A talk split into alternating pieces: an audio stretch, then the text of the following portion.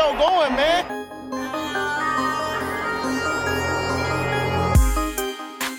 Enzo, what an interception! Steps into it, pass is caught! Diggs! Sideline! Touchdown! Unbelievable! Ihr hört Cover 3, der Podcast für Fantasy Football. Moin und herzlich willkommen zu einer neuen Folge Cover 3, der Fantasy Football Podcast. Mein Name ist Timo, an meiner Seite Rico. Und? Moin. Achso, ey. Achso, ich dachte, das war's schon. Nein. Okay. Und Björn. Das könnte sich etablieren. Hallo. Ich fand das gut, oder? War eine gute Ist Idee. dir spontan eingefallen? Also vor fünf Minuten. Ich hab, deswegen wollte ich die ganze Zeit, dass wir anfangen, bevor ich es vergesse. Bevor ich es vergesse. Kommen wir zur letzten Folge der Vorbereitung auf euren Fantasy Draft. Es stehen noch an die Top 10 Quarterback und die Top 10 Tight End. Also viel vor heute. Du hast ein bisschen gelogen, ne? Wir wollten noch Sleeper machen. Sleeper wollten wir machen. Nächste Woche. Ach so, wegen letzte Vorbereitung. Okay, ja, da hast du recht. Kann man noch sagen, dass wir Samstag auch fleißig waren? Genau, wir waren Samstag auch noch fleißig, haben noch eine Folge vorbereitet, die wahrscheinlich mal zwischendurch kommen wird. Achso, warte, die kommt jetzt vor der Folge am Samstag. Boah, jetzt bin ich schon wieder verwirrt. Ja, wir hatten das Problem jetzt mal schon. Also die Folge kommt jetzt ganz regulär. Und dadurch, wir haben es ja schon gesagt, dass wir jetzt am Wochenende auf dem Festival sind und noch nicht wissen, wie wir nächste Woche aufnehmen können, haben wir jetzt noch eine Folge schon mal im Petto, die wir dann am besten am Samstag hochladen wollen, aber noch nicht so hundertprozentig wissen, wie wir das mit dem Internet hinkriegen, ob wir die auf öffentlich gestellt bekommen. Also wir geben unser Bestes, dass, da, dass die am Wochenende kommt, für den Fall, dass wir uns nämlich erst wieder ein bisschen später hören. Um nicht alles zu spoilern, würde ich sagen, verraten wir noch nicht, worum es gehen wird, oder? Lasst euch überraschen. So, und jetzt fängt Brady erstmal wieder mit den News an. Breaking News. Ja, kommen wir zu den News. Also die erste News wäre, dass Duke Johnson von den Texans zu den, nee, nicht von den Texans, von den Browns zu den Texans getradet wurde für einen Viertrunden-Pick. Ähm, der kann unter Umständen auch zu einem Drittrunden-Pick werden. Ähm, das konnte aber nicht, also das konnte ich nicht so wirklich nachlesen, welche Umstände das sein müssen, damit das ein Drittrunden-Pick wird. Wird wahrscheinlich auch irgendwann an irgendwas gekoppelt sein, an Spielzeiten, an, weiß ich, wie die Browns abschneiden, wie die Texans abschneiden. Je nachdem. Ja, was sagt er dazu? Haben wir uns ja schon in der Folge, die ein bisschen später kommt, ein bisschen drüber unterhalten. Ich finde für beide Seiten ein guter Deal. Duke Johnson bekommt ein bisschen Spielzeit, die er jetzt wahrscheinlich in der Saison dann nicht mehr bekommen hätte. Und ähm, ja, die Browns gegen guten Pick. Ich sehe es ähnlich, also Duke Johnson hatte den Trade ja auch angefragt gehabt. Er, er hat hinter Nick Chubb und Kareem Hunt hat er halt keine Chance. Ähm, und offensichtlich wollte er jetzt auch nicht die ersten 8, 9 Spiele jetzt hinter Nick Chubb zumindest der Backup sein. Weil danach, wenn Kareem Hunt wiederkommt, ist die Sache wahrscheinlich sowieso durch. Und ja, ich denke, es ist sowohl für Spieler als auch für den Verein ganz gut. Weil ich, ich denke, du hättest ja sowieso dann irgendeinen Running Back cutten müssen. Und Duke Johnson wäre es wahrscheinlich nicht geworden, sondern ein anderer. Aber der hat ähm, genauso wenig Chance auf Spielzeit. Und dann kannst du lieber Duke Johnson abgeben, der, bei, mit dem du zumindest ein bisschen mehr Geld einsparst, schätze ich mal. Ja, gut, ist jetzt nur die Frage, ne? Wer jetzt erstmal zweiter Running Back hinter Chubb wird die ersten acht Wochen, ne? Ob das dann irgendwie Hillhard oder doch Johnson ist. Schauen wir mal. Beide sind in Woche 1 nicht so abgegangen. Preseason Woche 1.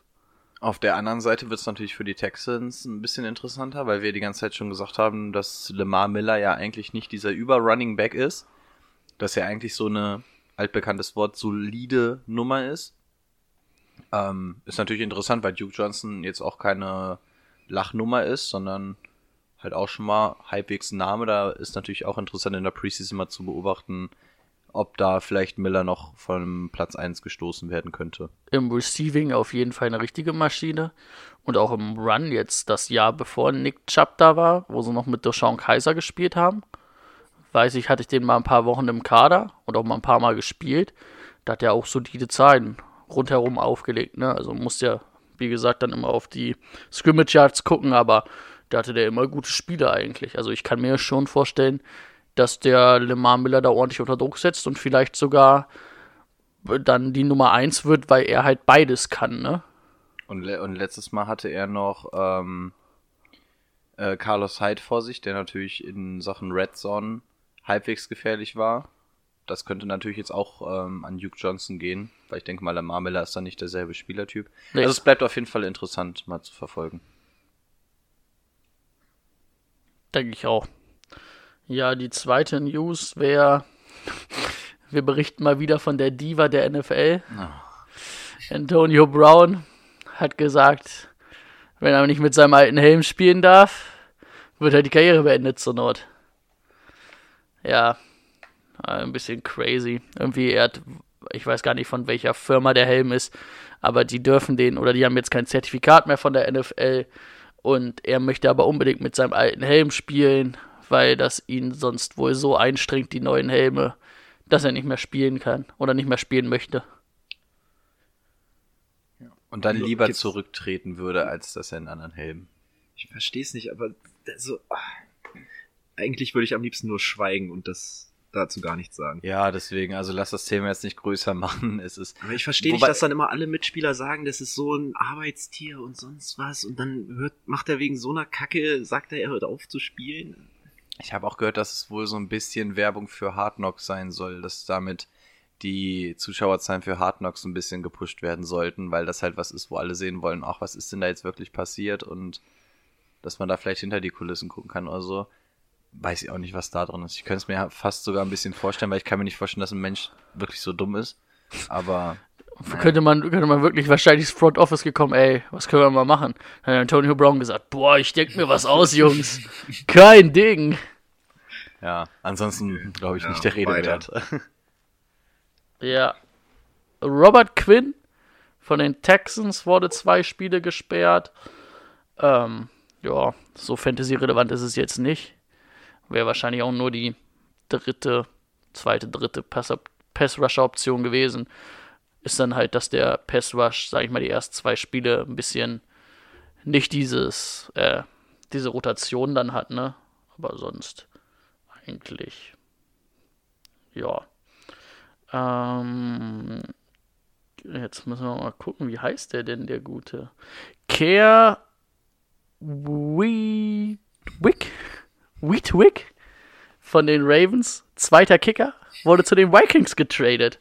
Für einen fünften Runden-Pick 2020. Vielleicht sind sie nicht ganz einverstanden mit Dan Bailey.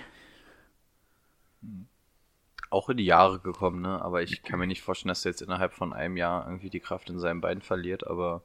Und Fünftrunden-Pick für einen Kicker, es ist jetzt gar nicht wie. Also es ist generell unüblich, dass Kicker getradet werden, ne? Normalerweise werden die einfach irgendwann gecuttet und du holst sie dir irgendwann Ja, einfach vom Free Agency-Markt.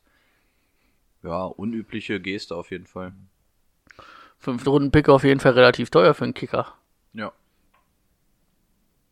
Ähm, dann habe ich, dass Aaron Burke von den Packers sich den Brustmuskel gerissen hat. Linebacker. Ärgerlich. War sogar im Gespräch, dass er zweiter Linebacker neben Blake Martinez wird. Tja, das wird er diese Saison auf jeden Fall nicht, er wird das ganze Jahr ausfallen. Spoiler-Alarm, das war's. ja. Ähm, Tremaine Johnson, Cornerbacks von den Jets, hat sich bei einem, ich müsste lügen, ich glaube, es war kein Pick Six, es war auf jeden Fall ein Interception, ähm, beim Return am Oberschenkel verletzt und wird auch unbestimmte Zeit ausfallen. Muskelverletzung, weiß man nicht wie lang. Ähm, dann habe ich noch, dass Antonio Galloway vier Spiele gesperrt wurde, was glaube ich für ihn richtig doof ist Desaster. weil Richard Higgins, der auch in der Preseason 1, also in der Woche 1, gut performt hat, mit ähm, 5 Receptions, 98 Yards, ein Touchdown, wird ihn dann oder kann ihn dann auf jeden Fall den Rang 3 ablaufen bei den Receivern, ne? Hinter Odell Beckham Jr. und Jarvis Landry. Und ja, kommt auf jeden Fall zur falschen Zeit die Sperre für Callaway. Und ja, die letzte News, die ich da noch habe, ist Jermaine Curse. Der hat wahrscheinlich ein bisschen Beinprobleme momentan, weil ihn, was war es, ein D-Liner in die Beine gefallen ist? Ein Cornerback? Hat auf jeden Fall ungefähr fünfmal Knack gemacht. Also, es ist alles kaputt im Bein. Ja, also das ist. Wie unglücklich einfach die Situation. Habe ich so ein bisschen an Alan Hearns erinnert, so als man auch gesehen hat, der lag irgendwie in die Richtung, Bein stand aber in die andere Richtung. Ja. Ja. Das war's eigentlich mit den News. Ja, dann haben wir ja gesagt, dass wir so ein bisschen schauen, was uns in der Preseason so aufgefallen ist, ob es da irgendwelche Erkenntnisse gibt bei gewissen Starter-Duellen oder so. Ähm, ja, es war jetzt Preseason Week 1, da ist normalerweise ja nicht sonderlich viel los, da ist es in der Regel so, dass die Starter mal einen Drive spielen vielleicht und dann wird durchrotiert. Also mir ist nicht allzu viel aufgefallen. Ähm, die größte Erkenntnis, die ich mitgenommen habe, ähm, ich befasse mich ja schon länger mit der Damian Williams ähm, Problematik. Und was mir aufgefallen ist bei, ähm, bei den Chiefs, dass ähm, Darwin Thompson, der ja auch ähm, einer von denen war, wo die ganzen Scouts sagen, so der bekommt immer mehr, ähm, ja, immer mehr Zeit mit der ersten Mannschaft im Training, dass der einen richtig krassen Lauf hingelegt hat, also wirklich, wo der schon von drei Mann eigentlich zum Boden gerissen wurde und dann weiterläuft und ja, es hat sehr, sehr gut gefallen. Also die, die Art und Weise, wie er gespielt hat, der scheint richtig Power zu haben. Und es wurde jetzt von Andy Reid kommuniziert, dass sie auf jeden Fall mit mehreren Running Backs spielen wollen. Sie wollen nicht mit dem einen spielen, der ja Damian Williams sonst ähm, wäre, ähm, sondern sie wollen mehrere Running Backs nehmen. Und da ist mir jetzt auf jeden Fall Darwin Thompson aufgefallen. Das könnte eventuell tatsächlich die neue Nummer zwei werden, slash ähm, eventuell mal sogar Nummer eins. Also da eventuell mal, falls ihr ein Spiel in der Preseason schaut, gerne mal den Namen merken und mal ein bisschen vorbeigucken.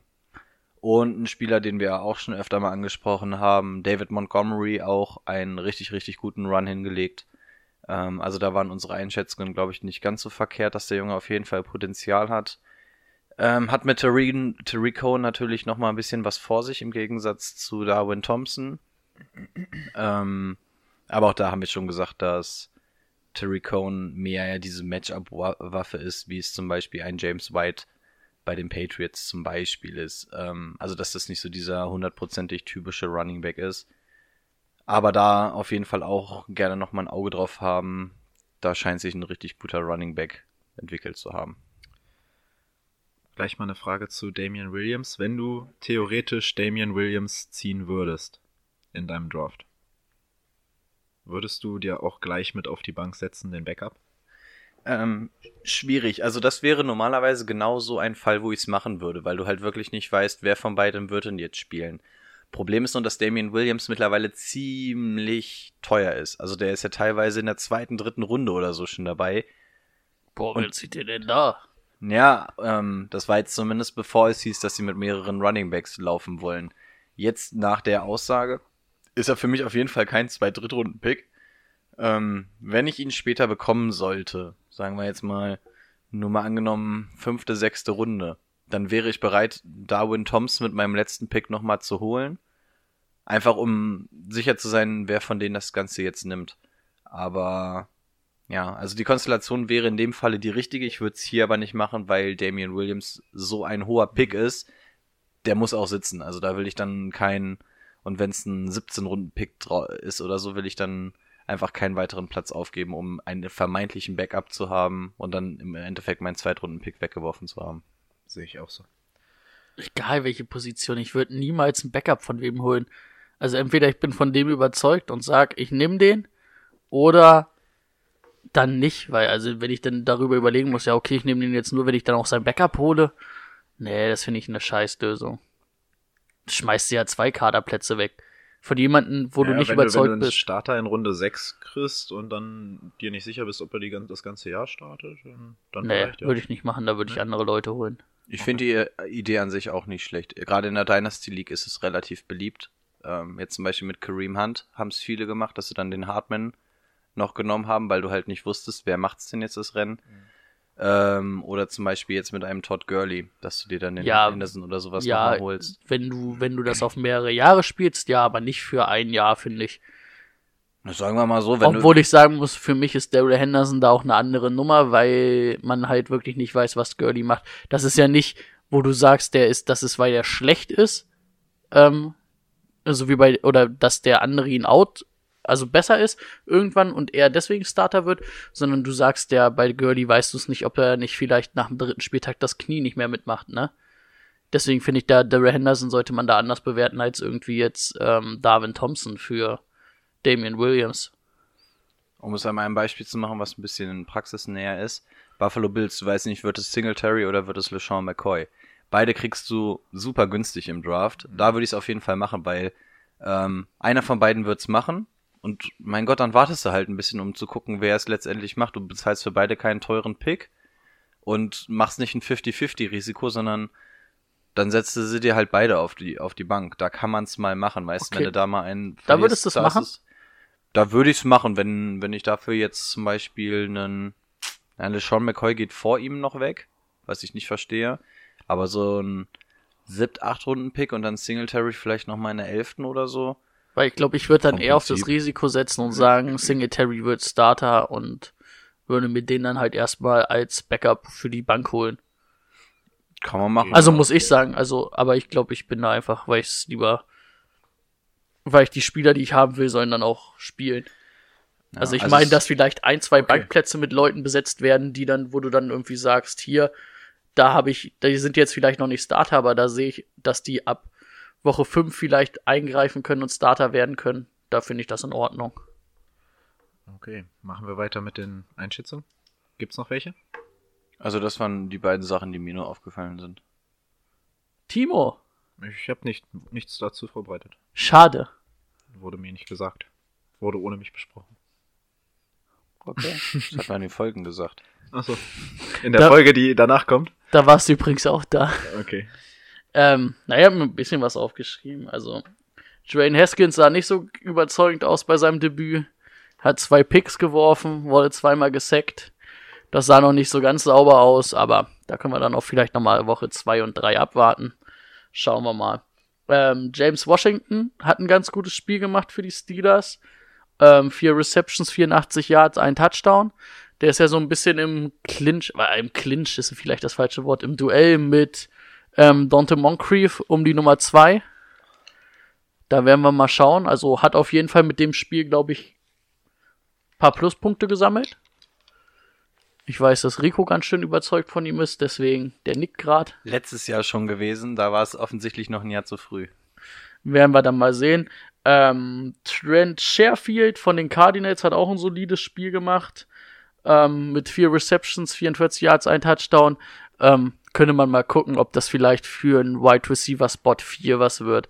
Da die Cardinals ja mit sehr vielen ähm, Wide Receivern spielen wollen oder sehr vielen Wideouts, kann man da mal gucken. Also würde ich jetzt von Woche 1 noch nicht festmachen, aber ist aufgefallen, dass das ganz gut war.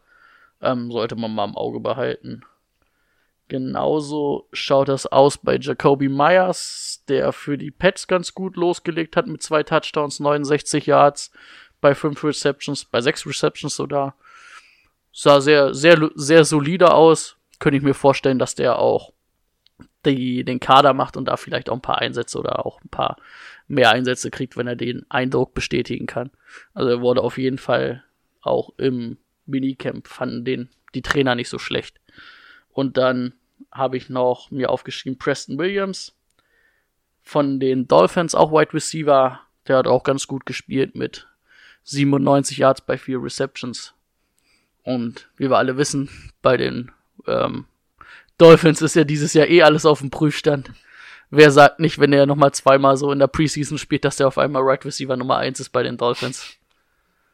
Ja, so die große Konkurrenz hast du da eigentlich nicht, ne? Ja, Devontae Parker, ne? Und Candy Stills, aber vielleicht Nummer 3 ist da bestimmt drin. Und ich weiß nicht, habt ihr gesehen, aber Jaguars Offense ohne Nick Foles, also Nick Foles hat auch nicht gespielt, aber die Jaguar Offense, Die sah gar nicht gut aus. Null Punkte gegen die Ravens aufgelegt. Da war alles schlecht. Ich habe einfach nur unterirdisch geschrieben. Zwei Sachen sind mir, äh, falls du durch bist, Ich bin durch. äh, zwei Sachen sind mir gerade noch eingefallen, die mir noch aufgefallen sind.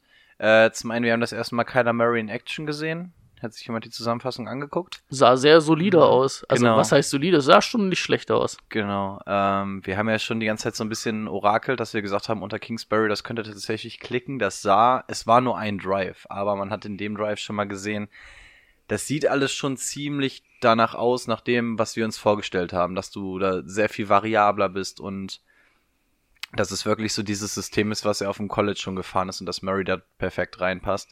Das sah sehr, sehr gut aus.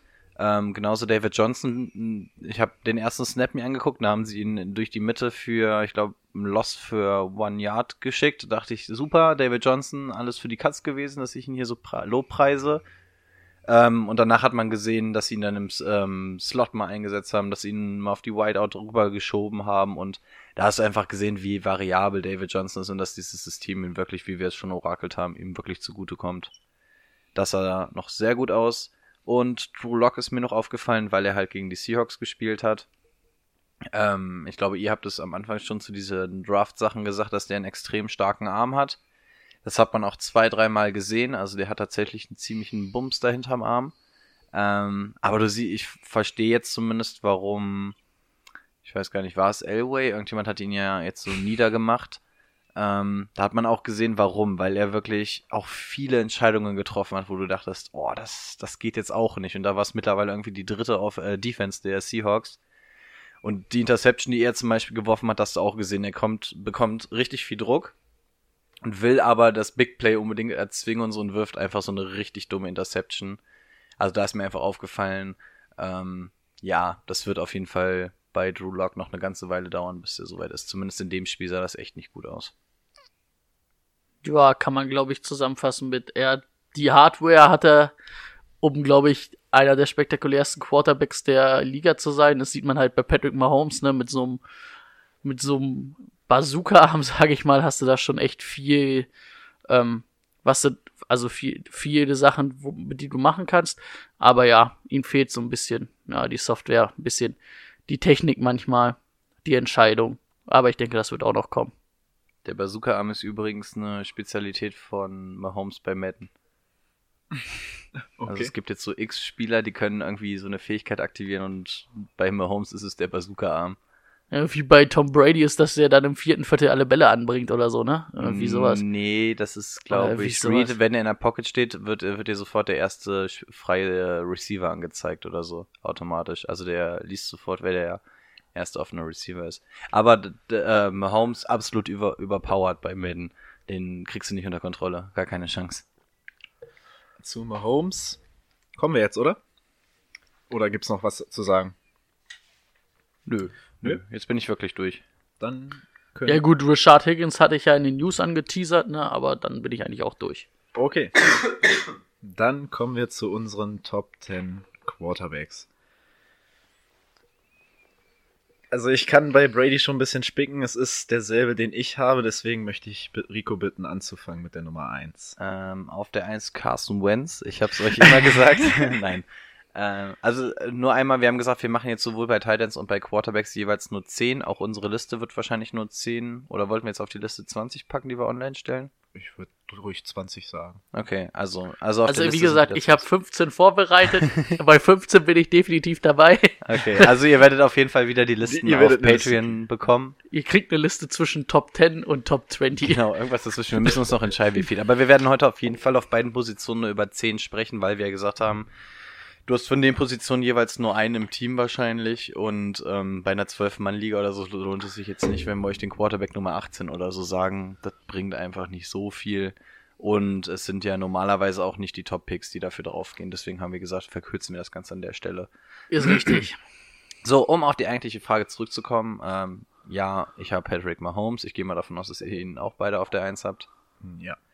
Ähm, ja, Patrick Mahomes brauchen wir, glaube ich, nicht groß ähm, diskutieren.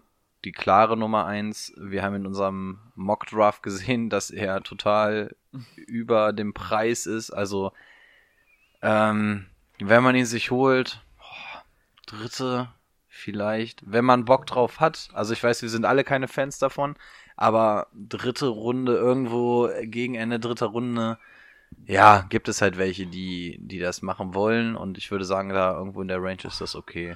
Ja, muss man dann halt auch mal gucken, ne? Also ich bin der Meinung, er wird seine Zahlen nicht so halten können wie letztes Jahr. Ähm, ganz interessante Frage. Also wir haben ja gesagt, für Fantasy ist er der beste Quarterback.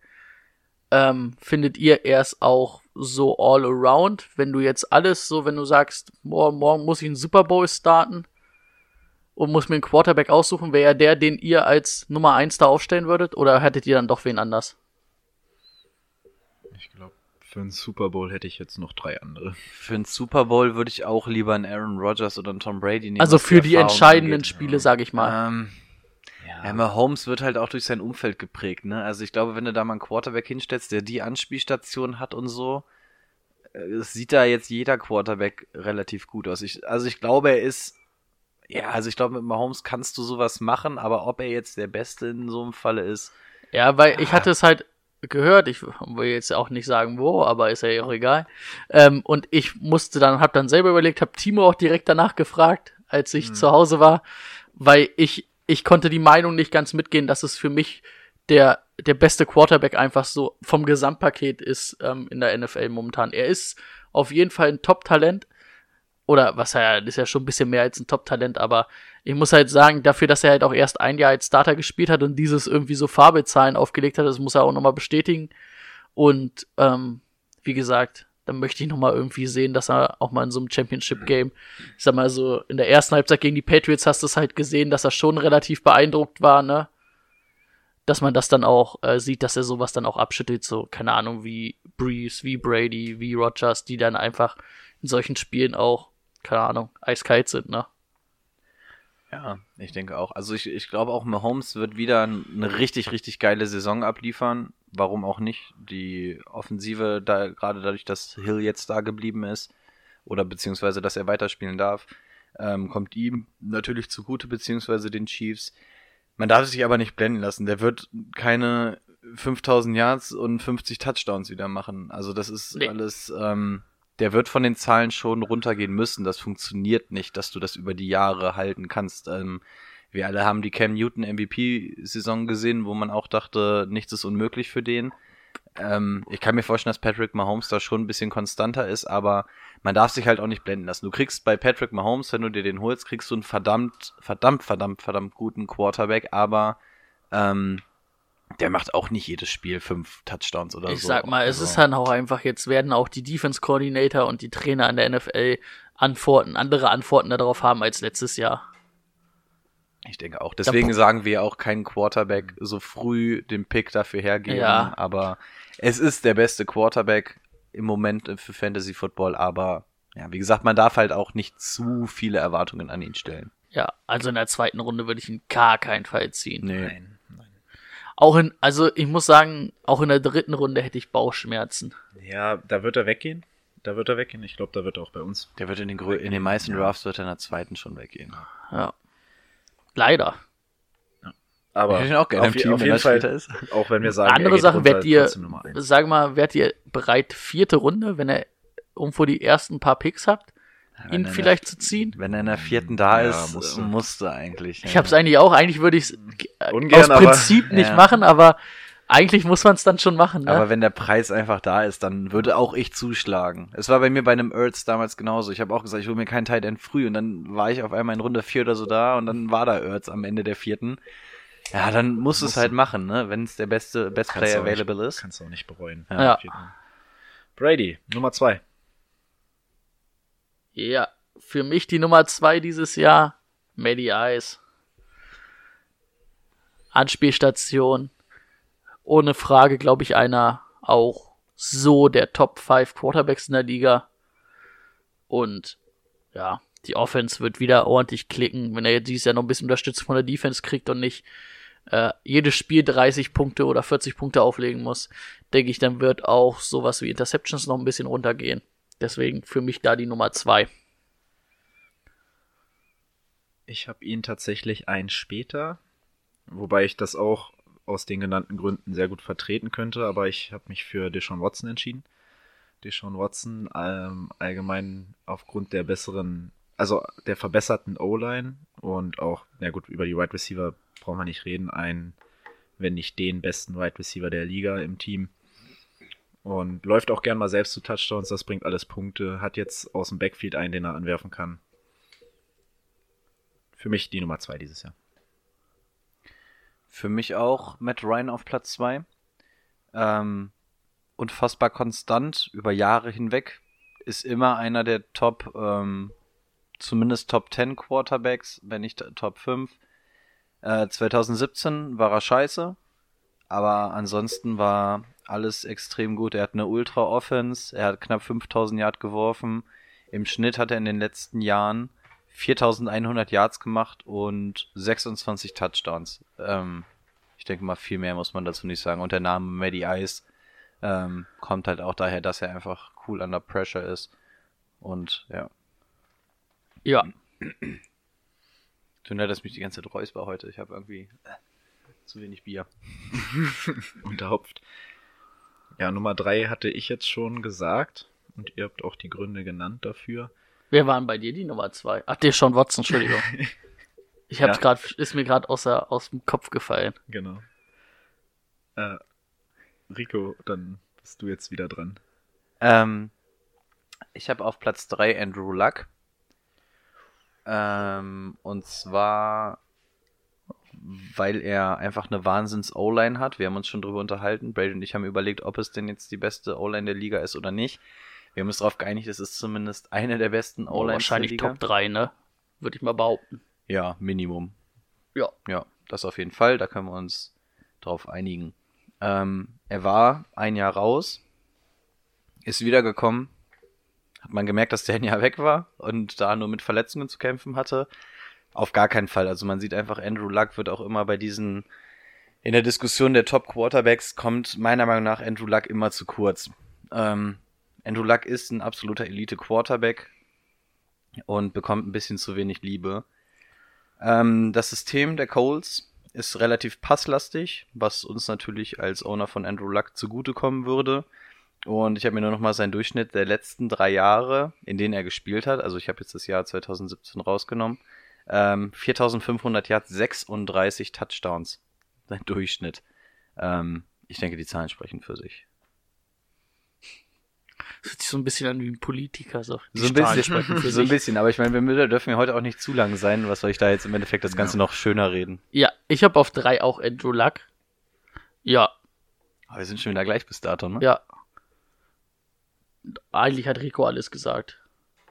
Und hat jetzt auch noch mal ein, zwei Waffen dazugekriegt, ne? Mit Funches und Campbell. Wird ihm gut tun.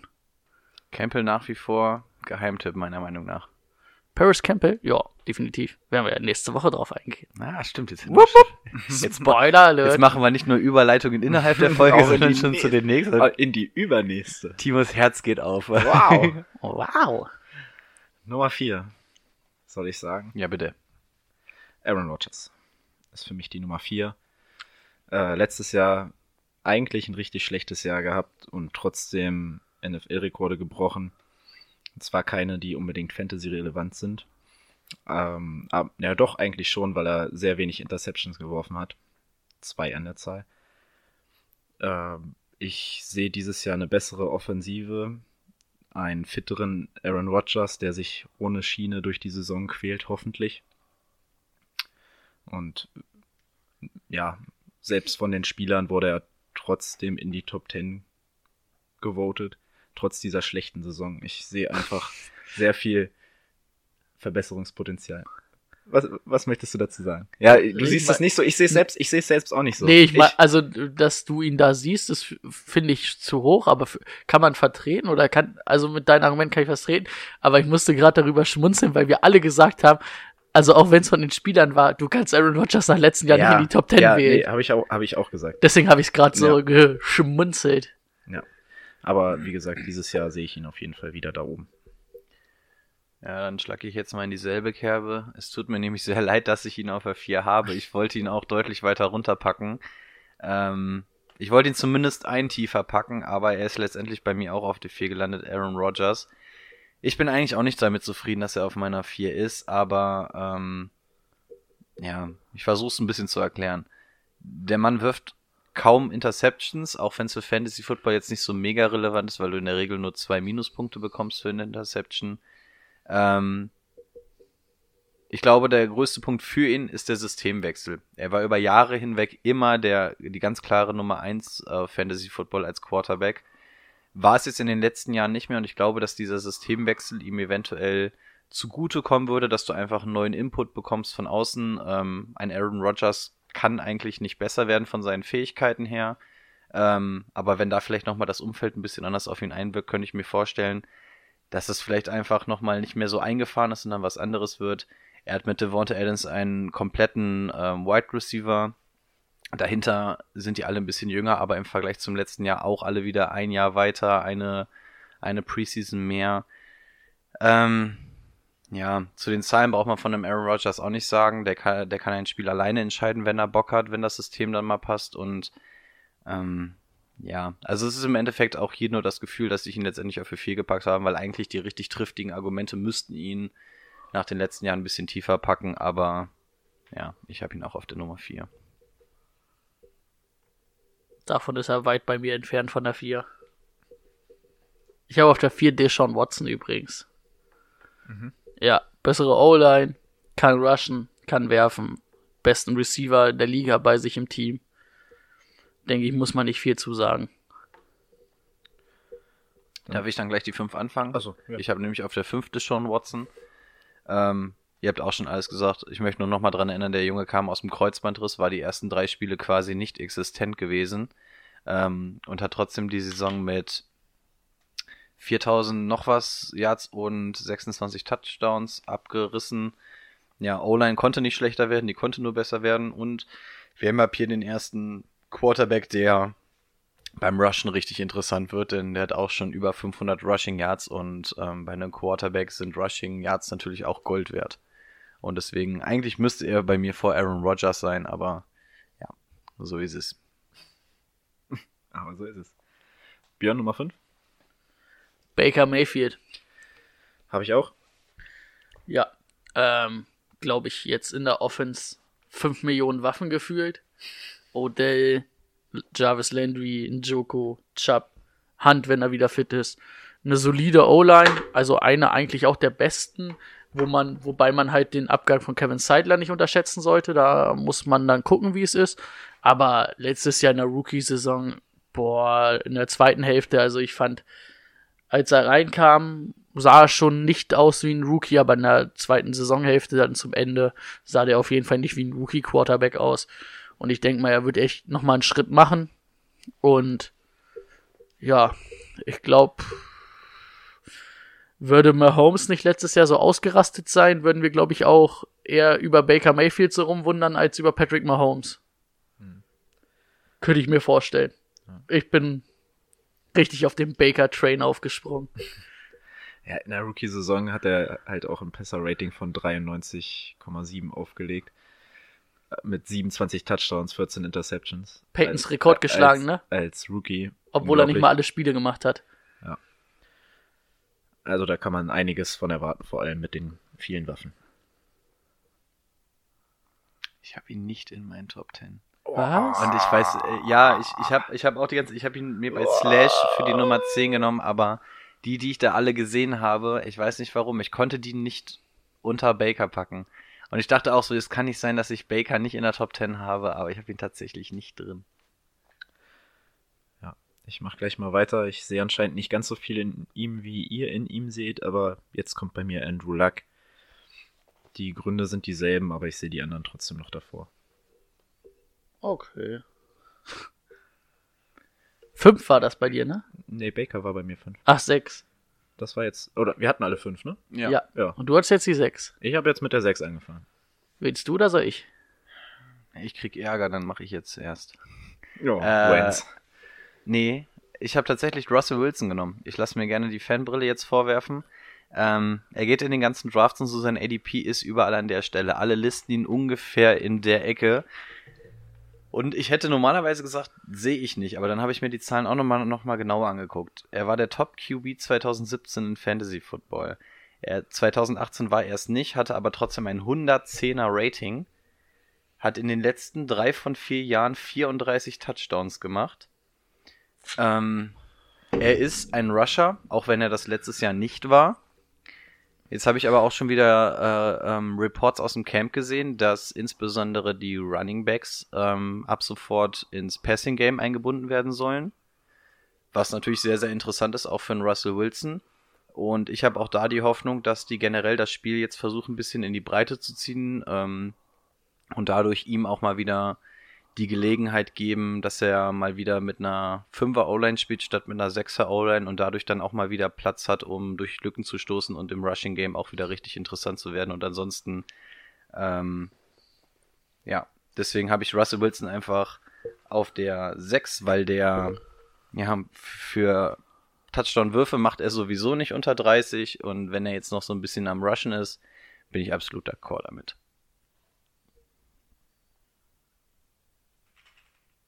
Du darfst. Okay. Was knarcht denn hier gerade so? Habt ihr es gehört? Bin ich besoffen? Ach so, das waren die Kaugummis. ähm, ich habe auch Russell Wilson auf der 6. Sogar. Damit habe ich tatsächlich nicht gerechnet. Ähm, ich bin, weiß ich nicht, die danach, also ab 6 bis, nee, obwohl, nee, 6 ist eigentlich, eigentlich sehe ich Russell Wilson da schon. Also sonst hätte ich ihn ja nicht hingestellt. Ähm, ich glaube sogar, man könnte ihn noch höher ranken, wenn sie ihn endlich mal wieder auch einbinden in so Option Runs und so. Rein vom Quarterback-Spiel, ja, auch Top 5. Wahrscheinlich die 5. Aber würde ich ihn auch als Top 5 Quarterback bezeichnen. Also auf jeden Fall als Elite Quarterback. Er kann schon passen. Das kann er ganz gut eigentlich. Ja, deswegen bei mir auf der 6. Ich habe mit der 6 angefangen. Ach so, Also- soll ich mit der 7 anfangen? Ja. Ah, dann zähle ich ja zweimal hintereinander was. Ähm, ich habe auf der 7 Cam Newton. Ich denke, bis jetzt sah es ganz gut aus, was man hört aus dem Training Camp. Ähm, letztes Jahr am Anfang der Saison mir sehr gut gefallen, was die Panthers gemacht haben mit ihm. Auch wieder ihn oft laufen lassen. Mit diesen Option Runs, die Offense breit gezogen. Ähm, hat jetzt mit Curtis Samuel und ähm, DJ Moore, der Name entfiel mir gerade, auch wieder zwei, also DJ Moore auf jeden Fall num klar Nummer 1 Receiver. Doch Curtis Samuel fand ich letztes Jahr sehr gut in seiner Rookie-Saison. Hat mir gut gefallen, wenn jetzt Greg Olson wiederkommt und auch mit McCaffrey Anspielstation und das Cam eigentlich, ja, Cam ist halt eine Scoring-Maschine, das ist halt einfach so. Deswegen sehe ich ihn auf der 7. Der Spruch bleibt einfach hängen. Ich denke auch, wenn er fit bleibt, war er immer unter den Top 10 Quarterbacks in der, im, im, in der Fan im Fantasy Football. Den Spruch wollte ich eigentlich auch bringen, weil ich dachte, ich hätte ihn als, als erstes. Woher kam? Vom Game Pass war das Ja, ja, erste genau. Werbung, ne? Okay. Möchtest du oder Oh, soll ich? you can watch the Panthers, because Cam is a scoring machine. ich mach, weil du dann den nächsten anfängst. Okay. Nee, ich habe aber auch mit sieben. ne? Ja, ich auch. Aber du weißt ja gar nicht, ob ich auch Cam Newton habe. Achso, hast du? Nein. Ich auch nicht. ich auch nicht. Okay. Ich habe äh, Drew Brees. Letztes Jahr, ähm, glaube ich, Zweiter oder Dritter im, vom Ranking her vom, im Fantasy. Ich bin mir jetzt nicht ganz sicher. Hat jemand nachgeguckt? Ich glaube nicht, dass der so hoch war. Nee, also der Matt, war nicht so Matt hoch. Ryan war auf jeden Fall auf der 2. Dann Dann muss Ben Roethlisberger vorhin gewesen sein, weil er die Passing Yards einfach viel mehr ja, hatte. der, also bei Fantasy Football war er. Drew Brees hatte das so erste hoch. Mal unter 4000 Passing Yards. Ja. Dann Und muss das- er aber in den letzten ein, zwei Spielen ab. Ich habe die ganze Zeit eigentlich immer geguckt gehabt. Kann man das noch nachvollziehen? Hat das letzte Kann das aber auch mal nicht einer nachgucken? gespielt, ne? Okay, auf jeden Fall. Gut, das Argument nehmen wir weg. Ähm, wir werden das nochmal recherchieren. Mm.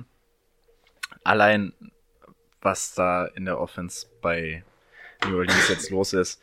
Ähm, Breeze mit seiner Erfahrung hat alles gesehen. Brady sagt zwar, er die, die, die letzten Spiele stark abgebaut oder abgebaut auf jeden Fall. Ich sehe da nochmal ähm, den Willen auf jeden Fall oben anzugreifen. Nummer 8. Nummer 8? J Jared Goff war besser. Hm.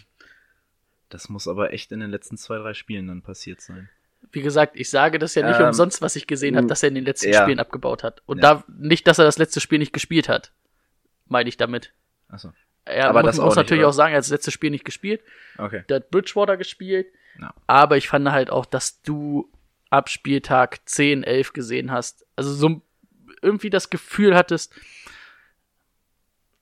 da fehlt mir was. Also da ein bisschen, das, dass der Ast nach unten zeigt. Meiner Meinung nach. Ja, ich glaube aber nicht, dass das unbedingt an Drew Brees äh, allein lag. Ähm, ja, auf jeden Fall glaube ich, dass er dieses Jahr nochmal angreifen möchte, nochmal nach dem Bestmöglichen streben möchte und sehen deswegen hinter Luck und noch vor einem, den ich gleich erst erwähnen werde. Ich habe auf der 7 auch Drew Brees. Ähm, mag Drew Brees aber ums Verrecken nicht. ähm, ich mag das System, mag ich ihn nicht, die laufen mir zu viel, als dass ich ihn als Fantasy Quarterback eigentlich haben möchte. Er hat aber einfach Top-Anspielstationen, wirft wenig Interceptions und viele Touchdowns. Ähm, das ist einfach der Grund, warum ich, warum du ihn fairerweise einfach irgendwo in der Range listen musst. Auch wenn ich da ganz andere gerne vor ihm sehen würde. Ähm, ich glaube, dass sein Alter ihm langsam wirklich zu schaffen macht. Bei Tom Brady sieht man, ähm, ich weiß nicht, vielleicht wird er auch schlechter so, aber bei dem wird das vom System einfach extrem geil abgefangen. Also Tom Brady muss halt auch, wenn keine 70 Yard Bomben oder sowas mal werfen, weil das System einfach perfekt für Tom Brady ist. Also von daher kann ich nicht mal sagen, ob Tom Brady im Alter schlechter wird. Aber ich finde, bei einem Drew Brees fängst du langsam an, dass du es merkst. Und das meine ich nicht nur die letzten zwei Spiele. Ich finde, du merkst einfach, ähm, ja, was ganz natürlich ist, dass er einfach älter wird, dass da einfach die Accuracy nicht mehr die beste ist, also nicht mehr die auf dem Niveau, wo er mal war. Also deswegen ähm, bin ich einfach nicht so sein Mega-Fan. Ähm, mir wird zu viel gelaufen in dem System, aber wie gesagt, er ist einfach zu produktiv, als dass er nicht da irgendwo fallen müsste. Dann fange ich jetzt an mit der 8, ne? Sind wir bei der 8? Mhm. Cam Newton. Brady hatte ihn schon eine Position vor mir. Auch ich sehe da viele Anspielstationen, sehe, dass er wieder fit ist. Er läuft selbst viel. Das hatten wir ja schon bei Deshaun Watson gelobt, dass das viele Punkte bringt. Und ja, genau. Da kann ich mich da ganz schnell anschließen. Ich sehe nämlich dasselbe. Ich habe ihn jetzt auch. Ähm, in seiner 15er MVP-Saison haben wir gesehen, was er kann. 2017 war er auf Platz 2. Ähm, auch letztes Jahr war er extrem gut, hat aber die letzten, wie viele Spiele hat er gefehlt? Zwei, drei? Er hat auf Ja. jeden Fall die letzten Spiele noch gefehlt. Ähm, ja, dass er einfach, er ist, er ist wahrscheinlich nicht der achtbeste Quarterback auf dieser Welt, aber er ist einfach der achtbeste Fantasy-Quarterback, weil er halt dann einfach nochmal seine 600 ähm, Yard läuft und ähm, seine 24 Touchdowns macht und er geht auch in der Saison nicht unter fünf Rushing Touchdowns raus. Ähm, und das sind halt einfach alles Punkte für Fantasy Football, deswegen muss er auf jeden Fall auf der 8 landen. Und das Thema, ob er denn jetzt fit ist oder nicht, lege ich jetzt hier mit offizieller ad acta. Ich gehe jetzt mal davon aus, dass der wirklich fit ist und in Woche 1 mit gebrunter Stärke auflaufen wird. Ich war auch lange skeptisch, aber mittlerweile sage ich, das, Ja. das macht er. Der gute Teamarzt, der Schulterspezialist. Klassiker. Ja. Du oder ich? Ich, hat, ich hatte. Du bist doch noch bei der 8, oder? Ja. Ja. Ach ja, okay. Ich habe auf der 8 Philip Rivers. Ja. Top Offense. Elite Quarterback. Gute O-Line. Halbwegs gute O-Line. Eine mittelmäßige O-Line. ich habe mir gerade noch mal die ganze O-Line angeguckt, habe dann doch entschieden, es ist doch nur mittelmäßig und nicht gut. Ähm, aber er ist halt gut, ne? Also, ich denke auch nächstes Jahr wieder ordentliche Zahlen wird er auflegen. Deswegen für mich auf der 8. Dann darf ich kurz anfangen mit der 9, auch wenn ich gerade eben angefangen habe. Ich habe Philip Rivers auf der 9. Fantasy-mäßig relativ unspektakulär, weil er immer seine soliden 20 Punkte auflegt. Aber das macht er halt jedes Spiel. Und ich finde, das ist gerade für Fantasy Football sehr interessant, wenn ein Spieler, wenn du dich konstant darauf verlassen kannst, dass er immer dir diese Punkte liefert. Ja. Ähm, Wird dir wahrscheinlich keine Woche mit 40 raushauen, nö. aber der wird dir halt auch nicht. keine Woche unter 17, 17, 17, ja. 16 Punkte holen. Ah, dann ist schon echt schlecht. Ja. Und dann hat er wirklich Bullshit gespielt für seine Verhältnisse. Und deswegen glaube ich auch, dass er relativ weit durchrutscht. Ja, ich glaube, im Mockdraft habe ich ihn, glaube ich, in der vorletzten Runde gezogen. Ja, kann gut sein. Der fällt Drittletzte. immer spät, ja. Okay, meine Nummer 9, diesmal ist es kein Scherz. Ich habe tatsächlich Carson Wentz auf der 9. Ähm, ich habe über Carson Wentz auch schon eine Menge erzählt. Ich erinnere gerne an die 2017er Fast-MVP-Saison. Das große Manko ist halt wirklich, dass er in den letzten zwei Jahren insgesamt acht Spiele gefehlt hat. Das ist einfach da der große Genickbruch bei ihm. Ähm, ich kann mir nicht vorstellen, dass er drei Jahre in Folge mit irgendwelchen Verletzungen rausgeht. Wenn ja, dann ist er einfach kein Quarterback, der auf dem Niveau bezahlt werden darf und alles. Aber er ist ein super Quarterback, er ist relativ mobil. Er hat einen Durchschnitt pro Spiel mit 265 Yards und 2,2 Touchdowns. Den Lauf von den Philadelphia Eagles finde ich nicht gut. Das heißt, er geht mehr durch die Luft. Ähm, deswegen, ich stehe hier wieder einsam und schwenke ganz leise vor mich in meine Carson Wentz Flagge auf der neuen. Ich habe jetzt zweimal hintereinander angefangen. Oder? Du hast jetzt zweimal hintereinander angefangen, aber ich habe die 9 noch nicht Ach, genannt. du hast die 9 noch nicht genannt. Okay, ja. Bei mir muss ich sagen, ich habe ja bis 15 gerankt. Platz 9 bis 12 könnte ich beliebig austauschen. Kann ich alles vertreten. Auf den 9 habe ich jetzt mich für Drew Brees entschieden. Ja, ich habe das oder ich habe ich bin ja der der es gesagt hat, dass ich dass ich fand, dass er in den letzten Spielen abgebaut hat. Er hat aber auch noch die Offense, sag ich mal, mit Michael Thomas, mit Alvin Kamara, mit Jared Cook, wo er auch noch solide Zahlen auflegt und vielleicht ist ja Sean Payton auch bereit, mal zu sagen, ja gut, du, du musst jetzt keine 70 Yard Bomben mehr werfen, du darfst auch mal 10 Yard äh, Pässe werfen. ähm, aber dass er an sich immer noch ein Elite Quarterback ist, das ist, glaube ich, außer Frage. Ja, Ja. Ja. Und mein letzter Spieler ist, ich habe lange überlegt, weil eigentlich wollte ich auch erst Mayfield hinpacken, aber genau wie ihr habe ich mich dann für Philip Rivers entschieden, weil er einfach in der Top 10 fallen muss. Letztes Jahr war er in der MVP-Diskussion lange mit dabei. Ähm, Melvin Gordon war letztes Jahr einfach zu krass. Ähm, jetzt hat er das Holdout-Ding, was ihm natürlich nochmal in die Karten spielt, ne? würde dafür sprechen, dass mehr durch die Luft geht. Er hat mit Williams und Allen gute Waffen zum Anspielen und deswegen sehe ich einen Rivers einfach noch. In diesem Falle hat er dann den Vorzug vor Mayfield bekommen, bei Rivers einfach, ihr habt es gesagt, ähm, er fällt keinen Spieltag auf, aber das ist einfach so eine konstante Bandung, wenn du jedes Mal auf Quarterback deine 20 Punkte bekommst. Dann brauchst du kein Spiel, wo dir der Quarterback mal 40 macht, dich dann aber irgendeinen Spieltag mit 8 Punkten hängen lässt oder so. Deswegen für mich die klare Nummer 10. Ich hatte bis eben, oder ja, bis vor 10, 15 Minuten noch vier Spieler ungefähr auf der Nu- Nummer 10 stehen, weil ich mich nicht entscheiden konnte. Ähm, hab mich jetzt aber tatsächlich für die sicherste Variante entschieden, weil ihr, ihr habt ihn selbst sehr viel höher gezogen. Ich habe mich jetzt für Russell Wilson entschieden. Ähm, ja gut, die anderen werdet ihr in meiner Liste dann danach sehen, die anderen drei. Aber willst du sie trotzdem sagen? Ich sag meine auch gleich, weil ich ja gesagt habe, die sind so nah beieinander für mich. okay. Ohne Äh, dann irgendwas drauf einzugehen, aber nur mal sagen. Ja, ich hatte ähm, dort Winston, Rufflesberger und Mary. Mary. Mhm. Einfach als Überraschung. Okay. Als Sleeper-Überraschung ist Murray, glaube ich, interessant, ja. Deine Nummer 10. Meine Nummer 10, da wird mir wahrscheinlich die Fanbrille vorgeworfen, ist aber Tom Brady. Ich werde das jetzt auch mit Gründen untermauern. Dass er der Greatest of All Time ist, wissen wir eh. Punkt aus Ende. Nein, ähm, Gut, äh, gut, dass wir nicht diskutieren dürfen, weißt du was. Nein, ähm, ganz einfach. Ähm, die Offense ist für ihn aufgebaut. Er muss nicht oft tief werfen, er kann aber auch tief werfen. Die Bälle, die er tief wirft, sind auf jeden Fall nicht verkehrt. Ähm, da wird ihm aber auch über Scheme geholfen, dass die frei sind oder dass es auch Windows sind, wo er reinwerfen kann. Ähm, ich denke, dass die Offense dieses Jahr ein bisschen, noch ein bisschen passlastiger wird, weil man halt auch mit mehr Receivern spielen will. Und ähm, ich glaube, letztes Jahr hat er oder mit Abstand eins der schlechtesten Jahre gehabt mit seinen Interceptions. Hat mit elf Interceptions die meisten der letzten Jahre geworfen. Davor die Jahre nie so viele geworfen. Ich denke, das wird ihm nicht nochmal ein zweites Jahr passieren. Und ganz einfach, wenn ich jetzt ähm, gucke, na gut, der Super Bowl ist jetzt nicht das optimalste Beispiel, weil es halt eher defensiv geprägt war. Aber wenn ich mir das Spiel gegen die Chargers angucke und auch gegen die ähm, Chiefs und vor allen Dingen den letzten Drive gegen die Chiefs, der Overtime Drive, da hat man dann schon gesehen, dass er einfach noch diesen, dass er es immer noch drauf hat, ne? Ist halt, finde ich nicht, dass du ein bisschen wie bei Briefs so den absteigenden Pfeil hast, sondern bei Brady hast du halt die letzten Spiele dann doch nochmal in den Playoffs gesehen. Ja, ich habe immer noch Juice und ich kann das immer noch, wenn ihr wollt. Und deswegen für mich die Nummer 10.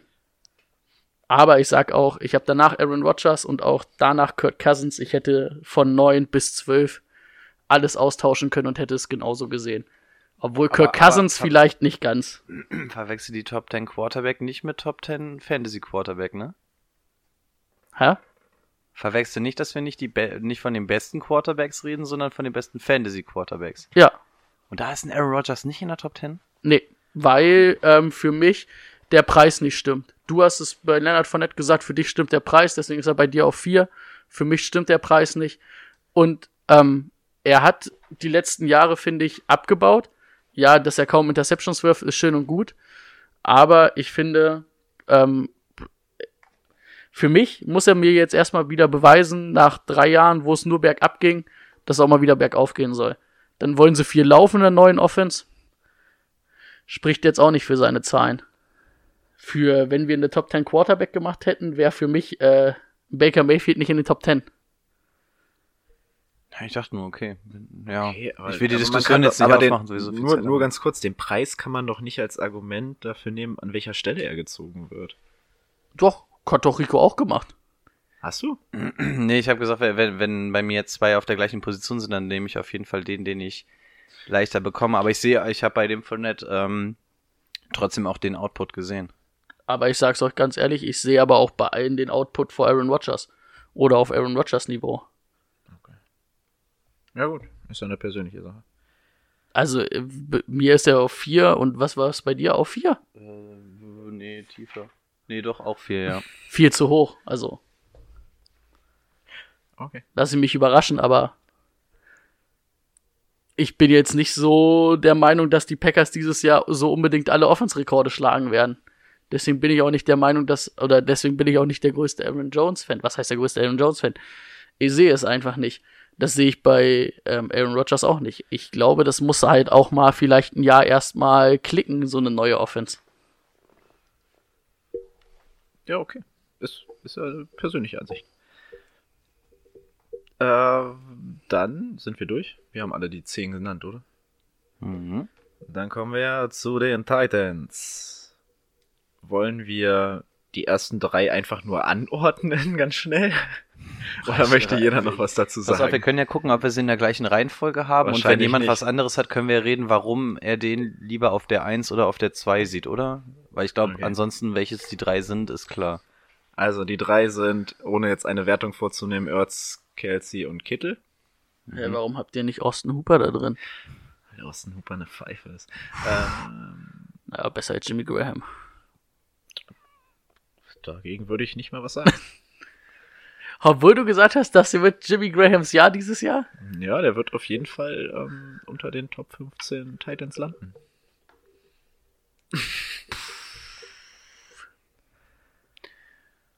Nein.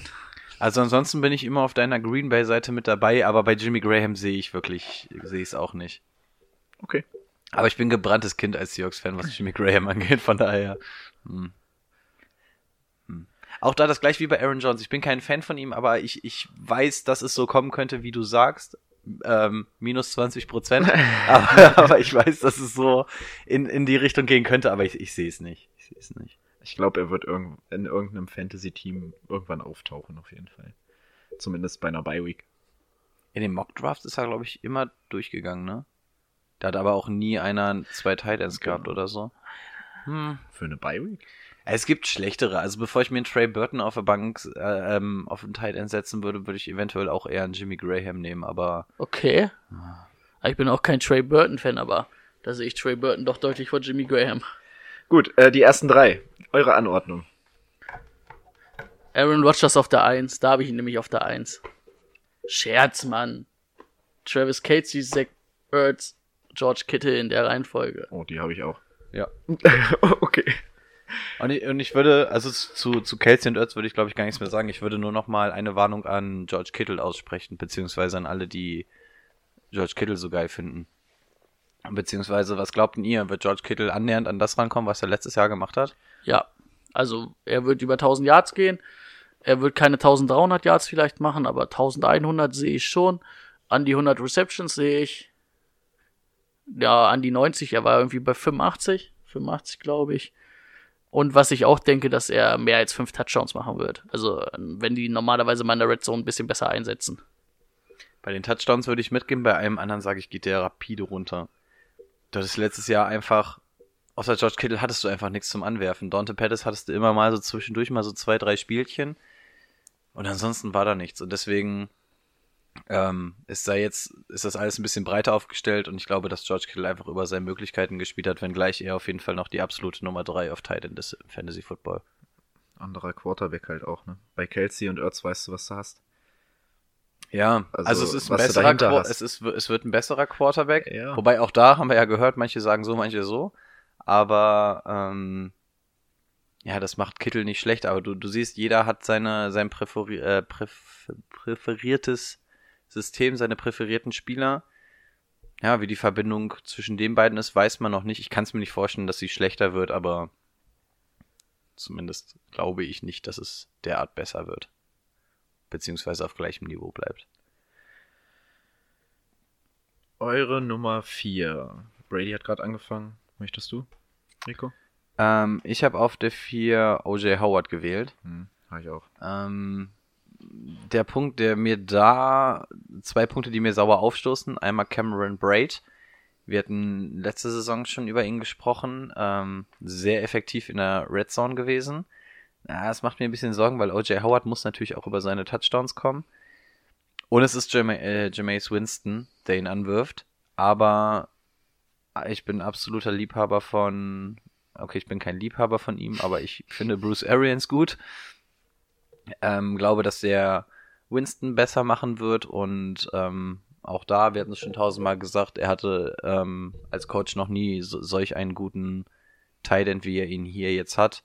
Ich bin gespannt, wie sie ihn einsetzen. Ich glaube, dass Bruce Arians da die richtigen Wege finden wird, gerade weil er ja die Running Backs ein bisschen entlasten muss, weil die nicht so gut sind, könnte ich mir vorstellen, dass die OJ Howard gut einsetzen und OJ Howard letztes Jahr auch ähm, öfter mal mit Verletzungen gefehlt. Deswegen glaube ich, dass man mit OJ Howard auf jeden Fall richtig Spaß haben kann diese Saison.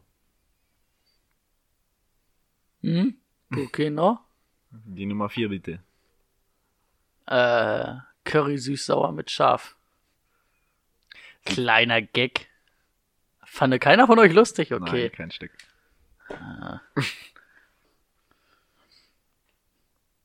Äh, ich habe auch vier Hunter Henry. Nimm bitte die Schere aus der Hand, Rico. Ich warte auf den nächsten Süß-Sauer-Gag. Ja, Hunter Henry. Äh, Kreuzbandriss hat er überstanden. Ich denke, dass er der, mit der talentierteste Tight End ist, steht außer Frage. Ich glaube, das wird sein Breakout-Year. Philip Rivers spielt auch mal gern Tight End an. Mike Evans wurde letztes Jahr viel, äh, Mike Evans, Mike Williams wurde letztes Jahr viel als Tight End Ersatz benutzt in der Chargers Offense. Und ja, ich denke, der wird dieses Jahr ganz gute Zahlen auflegen. Dann mache ich weiter mit der Nummer 5, weil 4 hatte ich ja gesagt, hatte ich auch OJ Howard. Halte ich auch viel von. Ähm, Nummer 5, 6 und 7 sind mir schwer gefallen. Ich habe mich jetzt wahrscheinlich für das äh, entschieden, was von euch keiner gemacht hat. Ich habe da Vance McDonald hingestellt.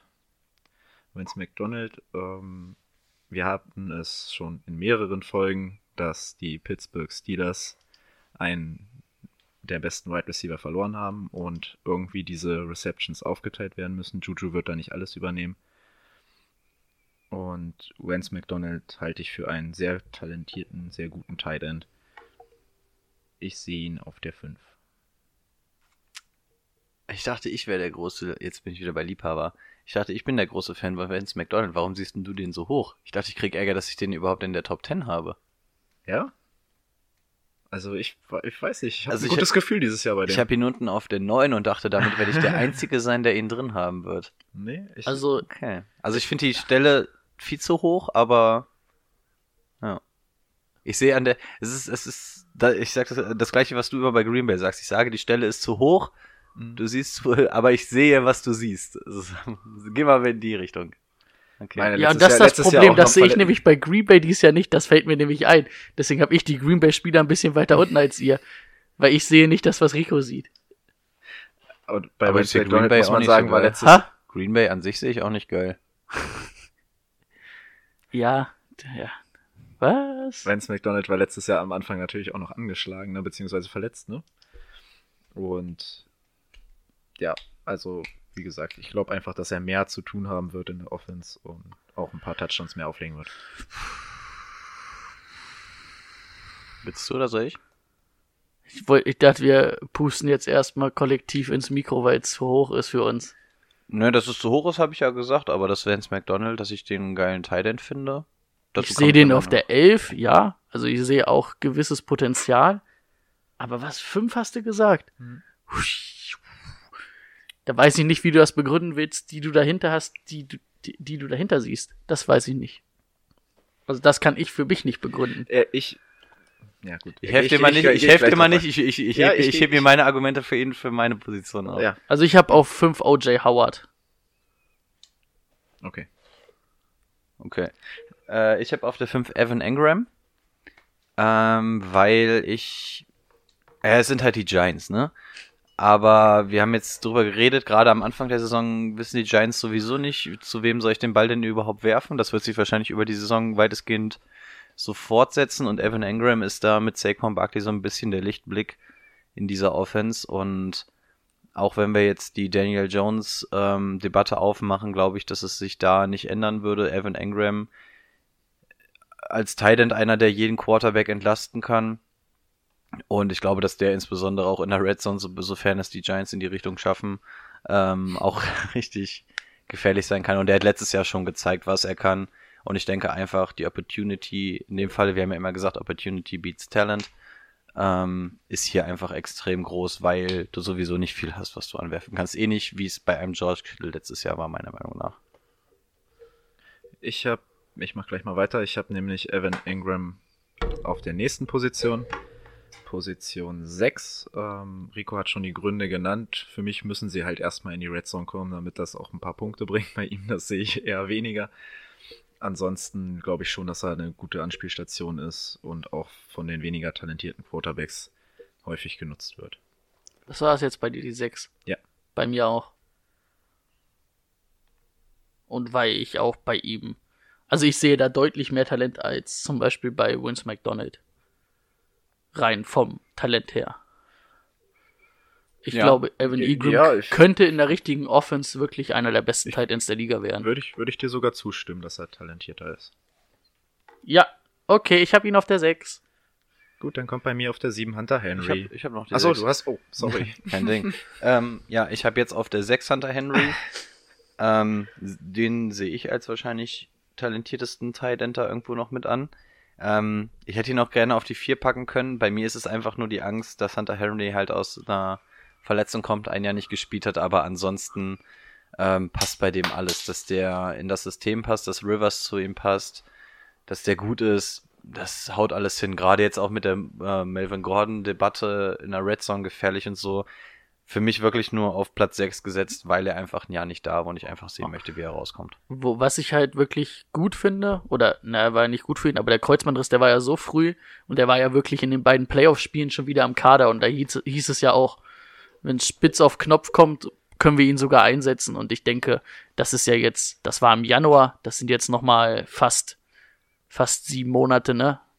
Und das, das sollte sich jetzt eigentlich komplett ähm, geregelt haben. Das sollte auch Daher, daher habe ich ihn zum Beispiel auch auf vier, weil ich da nicht mehr dieses Risiko sehe Hm. um, und denke, dass da irgendwas noch mit dem Kreuzband sein wird. Ja, jetzt habe ich Hunter Henry. Jetzt bin ich dran, ne? Mit der 7. Mhm. Ja.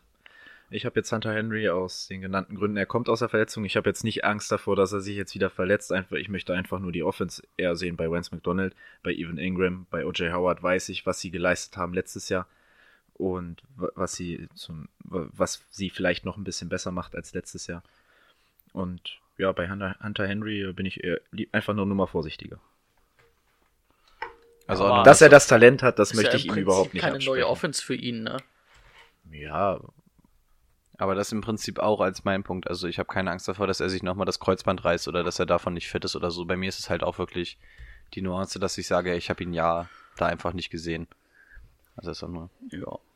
Ähm, möchtest du deine sieben machen oder soll ich? Meine 7 ist David Njoku. An sich wäre wahrscheinlich bei mir auf der 4, hätten sie nicht Odell Beckham Jr. verpflichtet. Dann wäre er der Best of the Rest. So das einzige Problem für ihn. Also, um das mal kurz zu zeigen, wir nicken alle. Achso, ja. Nick, Nick. Nick, nick. Ähm, ja.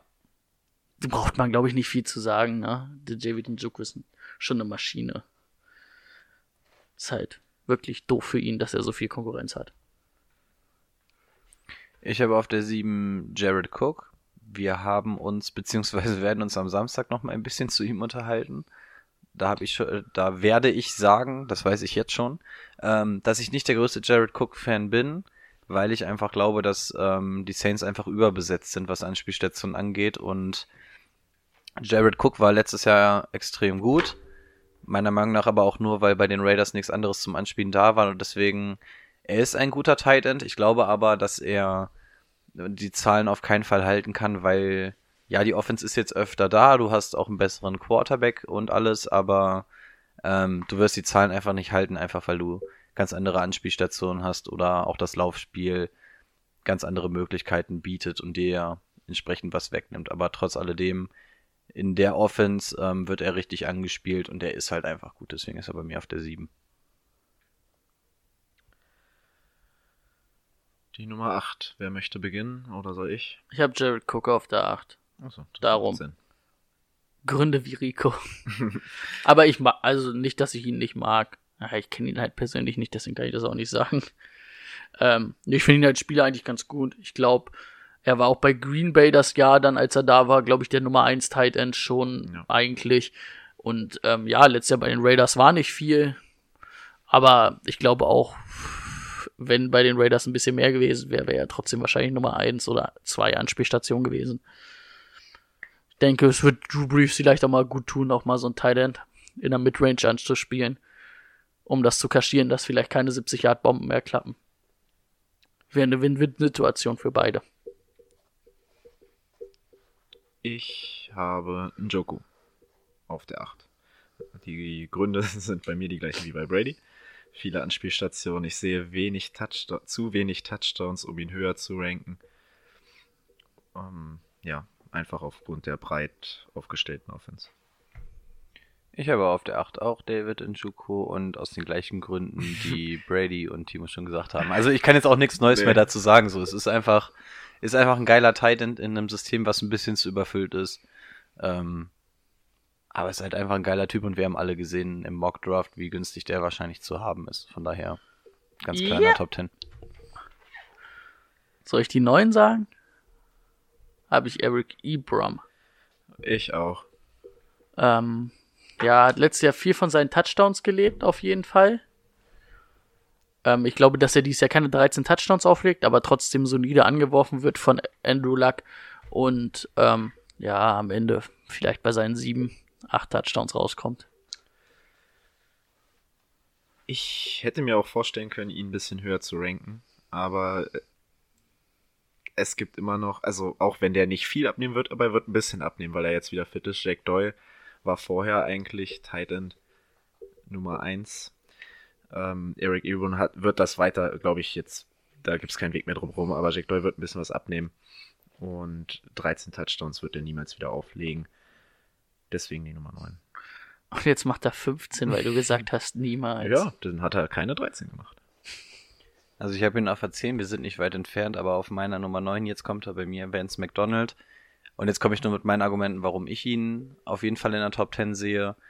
Ähm, Antonio Brown ist weg, Jesse James sind weg. Das sind, keine Ahnung, ich müsste jetzt, ich müsste jetzt lügen, wie viele Targets das sind. Das ist aber eine ganz hohe Anzahl an Targets, die wir jetzt quasi nicht mehr bei den Steelers haben. Auch James Conner hat workload-mäßig ähm, eigentlich über seinen Kapazitäten gespielt, was sein Körper ja auch gezeigt hat irgendwann. So, jetzt muss man sich fragen, wo gehen diese ganzen Targets denn überhaupt hin? Ich habe gesagt, die werden Juju ähm, mit ähm, Targets zukleben. James Washington haben wir schon gehört. Ich halte sowieso eine Menge von ihm. Der wird auch einiges abbekommen, aber zum Beispiel nicht das, was ein Juju in Rolle 2 bekommen hat. Das heißt, irgendwo müssen diese ganzen Targets hin. Und es ist ein guter Tight End. Der ist jetzt alleine auf Tight End im Grunde. Und ich glaube, dass eine Großzahl an dieser Targets ähm, an Vance McDonald gehen wird. Er ist in der Red Zone gefährlich. Damit kannst du einen Juju entlasten.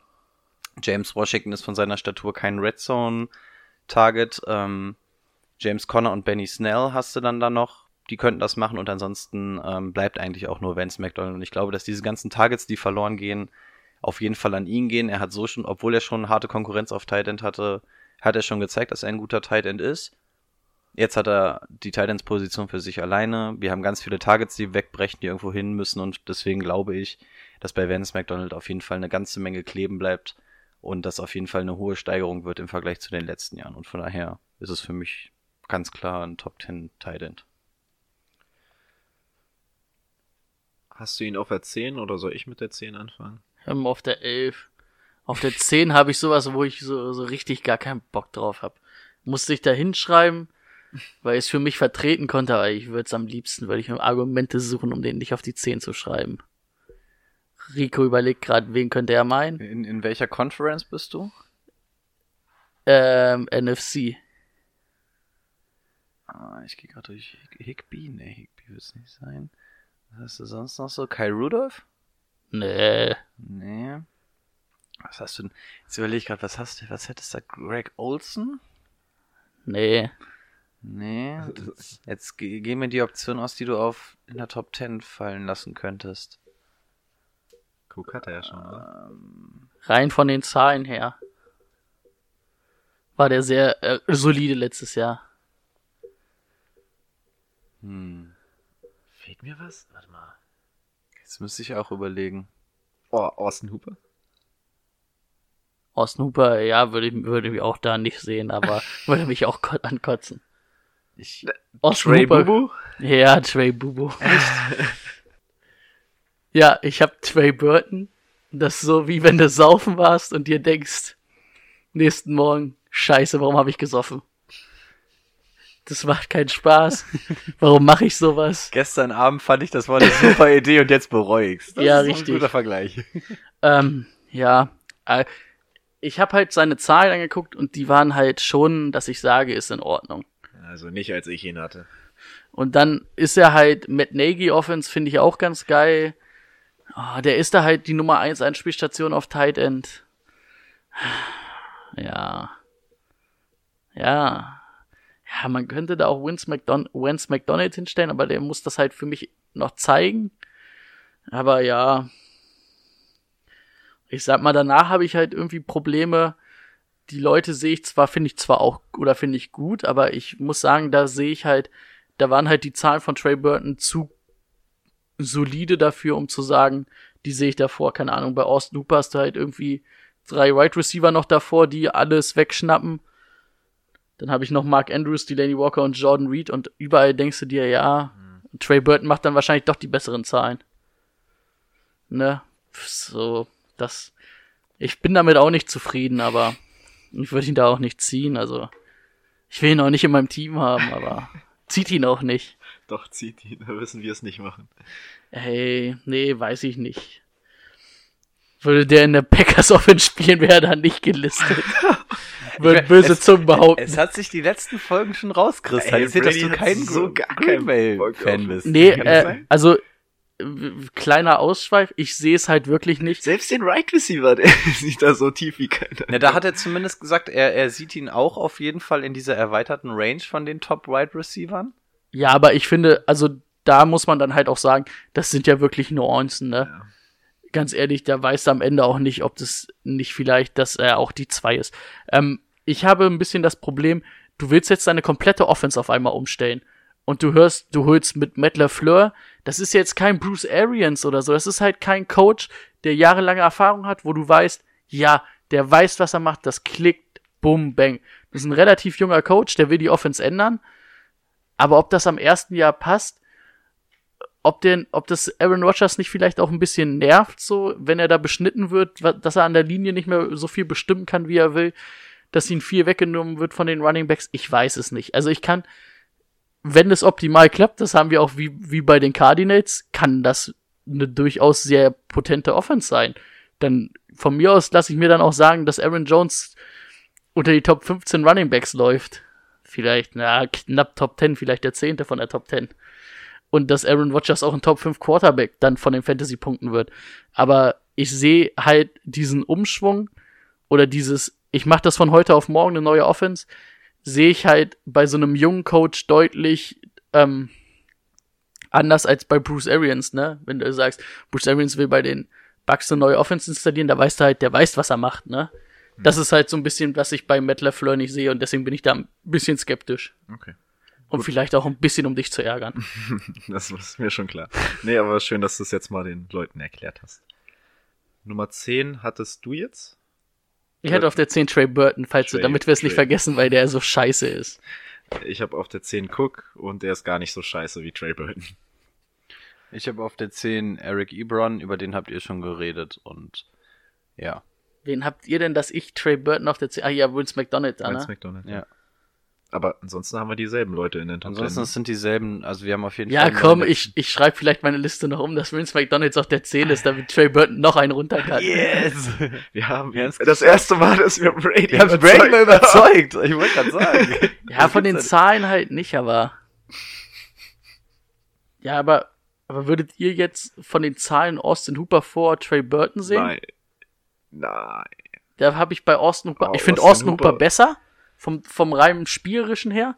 Aber ich habe da das Problem, dass zu viele Wide Ja. Receiver und dann auch noch ein Running Back ist, der catchen kann. Dann habe ich dann noch Mark Andrews auf der 13, den finde ich eigentlich ganz gut. Aber er wird halt von Lamar Jackson angeworfen. Mhm. Delaney Walker muss man halt gucken, aber bei dem kann ich mir sogar vorstellen, wenn er eine ganze Saison wieder fit ist, dass der wieder richtig abgeht. Also der ist halt ein richtig guter Tight End, ne? Und Jordan Reed, weiß ich nicht, kommt auch ein bisschen drauf an, wie die Offense von den Redskins ausschaut, ne? Aber muss jetzt von den Zahlen auch nicht unbedingt vor Trey Burton sein. Ich überlege, wie viel Zeit haben wir noch? Habe ich noch Zeit, mich zur Austin Hooper-Debatte zu äußern? Klar, hau raus.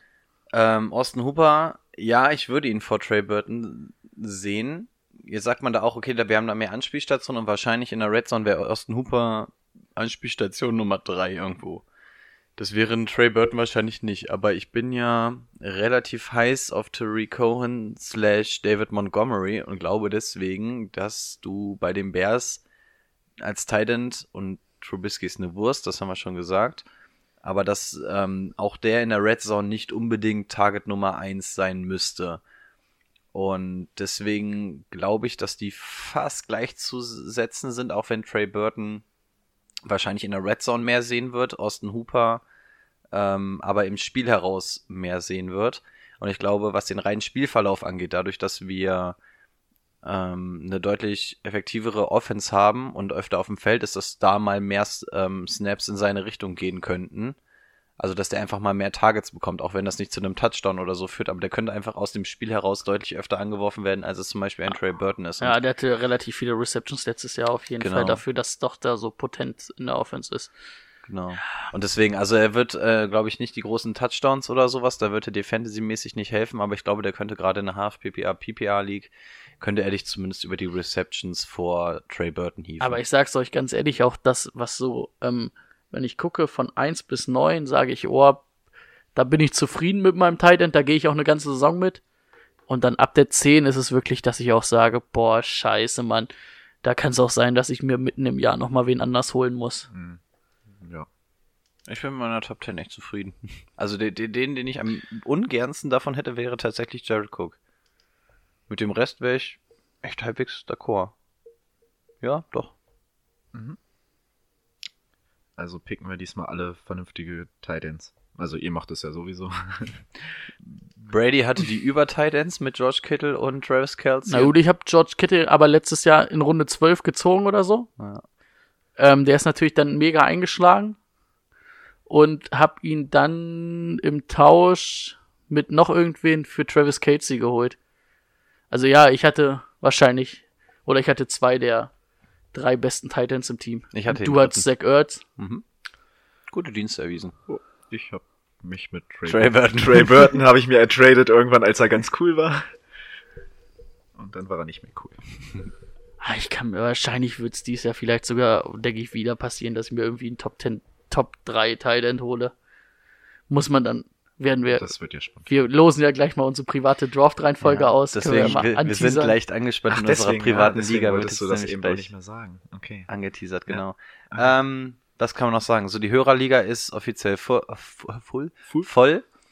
Ähm, was den Draft angeht. Kannst du schnell das Datum raussuchen? Es müsste der 25., 26. sein. 25.8. Genau, das ist ein Sonntag. Ähm, wir haben den in der privaten Liga, glaube ich, auf 9 gelegt. Da müssten wir mal überlegen. Sagen wir so 18, 18:30. 17, 18 Uhr. Na, aber das, Ja. das. Problem ist, ich müsste danach nochmal durch die halbe Stadt fahren, wieder nach Hause, damit ich zu unserem privaten Draft Am wieder besten, pünktlich ich zu Hause guck bin. vielleicht noch mal, Ach so. wer bei fußball.de, wann wir den Sonntag spielen. Ach, das ist ja auch noch. Puh, Ähm, was ein Sonntag. Ja, also es ist, auf- wird auf jeden Fall der Sonntag, der 25. war es jetzt, ne? 25. Genau, da auf jeden Fall ähm, Uhrzeit und so, wir schreiben alles nochmal rein. Sagen wir mal zwischen 16 und und 18 Uhr. Irgendwo in der in Ecke dem auf Dreh. Wir werden aber das genau noch kommunizieren. Genau, für den Fall, dass es euer erster Fantasy Draft ist, ähm, macht euch nicht verrückt, das macht echt Bock, falls ihr ein bisschen unsicher seid oder keine Zeit habt, es ist absolut kein Genickbruch, wenn ihr das Ganze per Autodraft machen lässt. Ähm, dann nimmt der Computer Best Player Available, dann könnt ihr halt nicht eure persönliche Note damit einbringen. Aber Ich habe mich zum Beispiel auch mit einem Hörer unterhalten, der zum Beispiel auch ein bisschen nervös ist, weil er auch sagt, ähm, okay, ja, Fantasy Football, ja, aber ich weiß zum Beispiel nicht, wo muss man denn jetzt wen ziehen. Ähm, es ist keine Schande, lasst euch das Ding einfach vom Computer picken. Ihr kriegt danach ein gutes Team und sind wir mal ehrlich, wie viel von eurem Team ist letztendlich am letzten Spieltag noch da?